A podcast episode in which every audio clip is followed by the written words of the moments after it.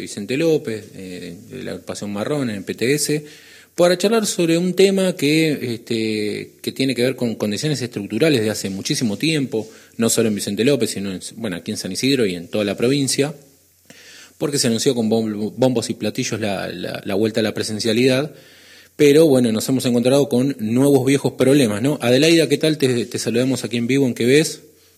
Hola, sí, ¿qué tal? Buenas tardes. Bueno, un saludo a todos. Adelaida, coméntanos un poquito porque, digamos, se ha anunciado, digamos, la vuelta a la presencialidad, ¿no? En este contexto tan, tan complejo desde lo epidemiológico.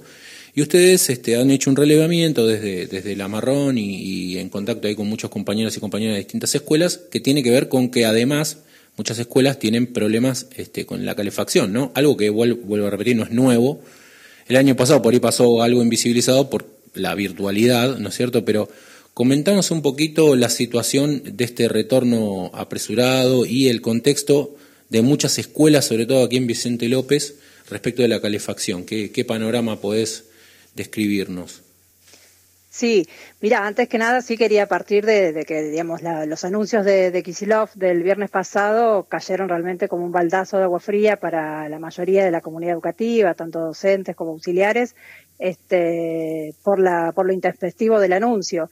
Eh, y se demostró la improvisación que tenía el anuncio y que era más que nada un carácter este, electoral en la disputa que vienen teniendo con Cambiemos, en el falso debate, ¿no? Presencialidad versus virtualidad, cuando en realidad lo que se demostró en este año y dos meses que llevamos de pandemia es que a ninguno les interesa este, realmente la educación ni lo que sufrimos en la comunidad educativa.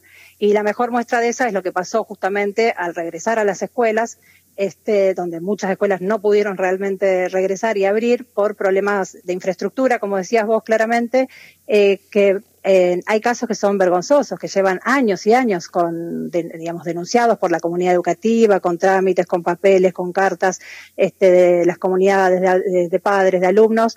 El caso más emblemático es eh, la secundaria 6, la media 6, este, que es el colegio más importante de, de Vicente López, estamos hablando, ¿no? Eh, en tierra de, Cambiemos, que también se van a gloria de, ser el defensor de la presencialidad y sin embargo tuvo decenas de escuelas que no pudieron iniciar.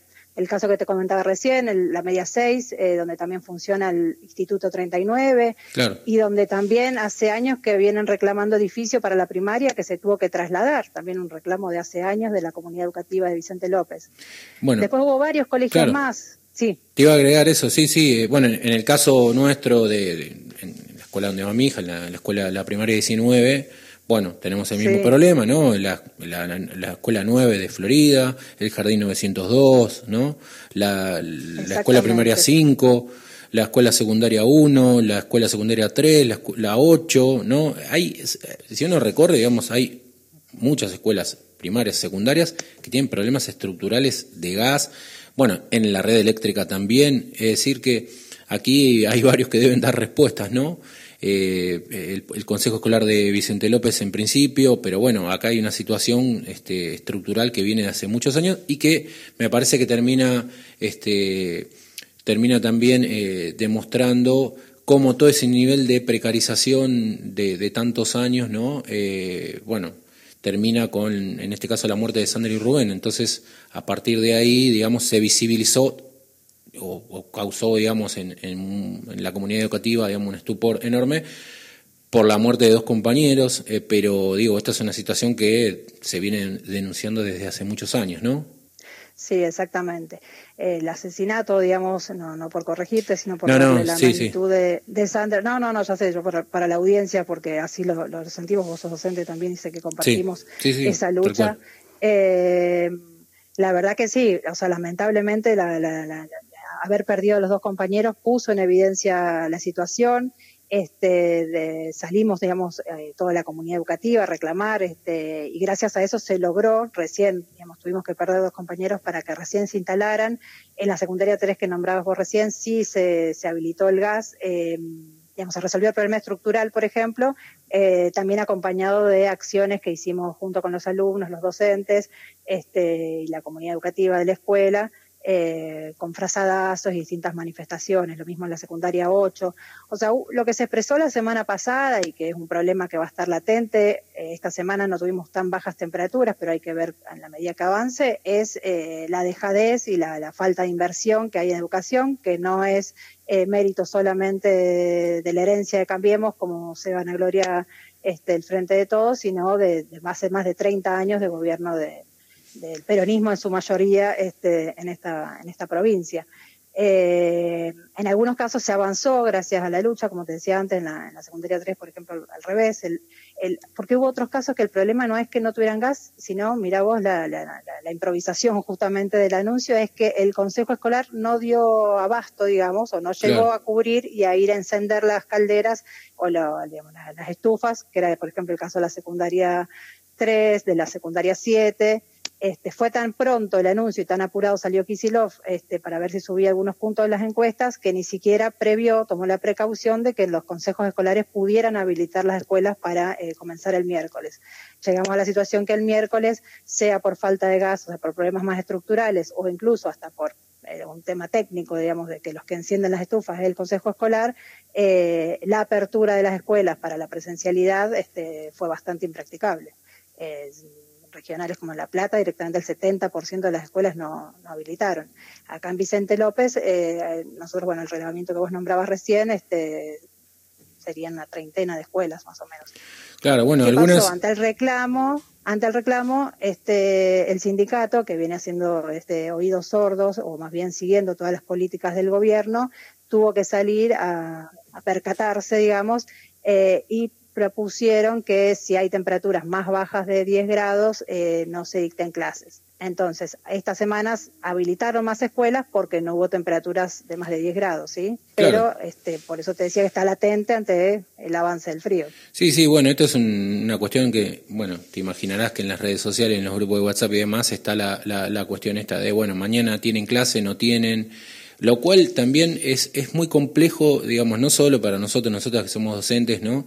Eh, porque también, digamos, hay una cuestión que venimos reclamando, ¿no? Este, desde hace mucho tiempo, que es el tema de las dispensas por hijos o hijas a cargo, ¿no? Que también es un tema este, muy complejo que eh, se profundiza con esta vuelta este, intempestiva, ¿no? Así que bueno, eh, queríamos reflejar, nos parece muy importante mencionar este, y visibilizar esta cuestión porque eh, vemos también que desde las redes sociales y desde los grupos de familias de, de, algunas de las escuelas, bueno, se está gestando también algo más colectivo como para reclamar efectivamente este, estudiar en condiciones dignas para nuestros hijos e hijas, ¿no? Sí, yo creo que eso es muy importante. Desde nosotros como parte de la Marrón formamos parte de la multicolor. En las seccionales multicolores la semana pasada este, se inició con paros, digamos, directamente este, en protesta, no solamente, o sea, el reclamo de infraestructura es un aspecto, ¿no? Muy importante y fundamental, pero después, este, no, en, en año y dos meses de pandemia escolar, este, no, no garantizaron este, la conectividad para todos los alumnos. Por eso decimos que no les se quedó en evidencia que sea de un lado u otro de la grieta, no, no les interesó realmente la educación. Si no hubiera habido conectividad durante todo el año, dispositivo para todos los alumnos, este, un SAE universal que solamente fue, llegó a algunos colegios y en forma este, corta, digamos, que corta en calidad y en cantidad.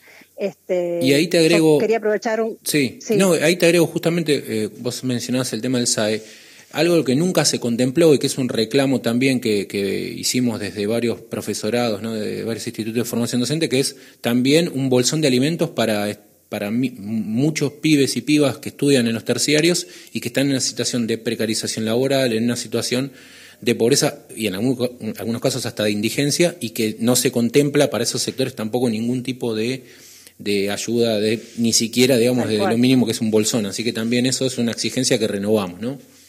Tal cual, tal cual. Y, y para cerrar querías... Cuando hablamos de, mantener la educación implica una, una, amplia una amplia gama, digamos, de, condiciones. O sea, chicos, o sea, vos nombraban recién este, muy correctamente las tristes cifras de, pobreza en nuestro país, donde los más afectados son los niños.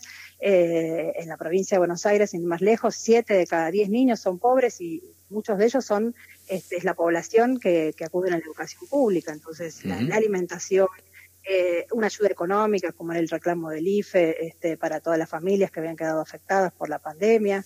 Este, todos estos son reclamos y es un poquito lo que quería sumar a esto también. Este, eh, lo fuimos planteando desde la multicolor y desde las distintas este, fuerzas de izquierda, este, donde también quería aprovechar también para, para como ahora, digamos, parte de este anuncio es eh, eh, parte de su campaña electoral del gobernador Kisilov, este, también la tarea que tenemos este, y el desafío que tenemos desde la izquierda es de poder este, unificar a todas las, a todas las fuerzas.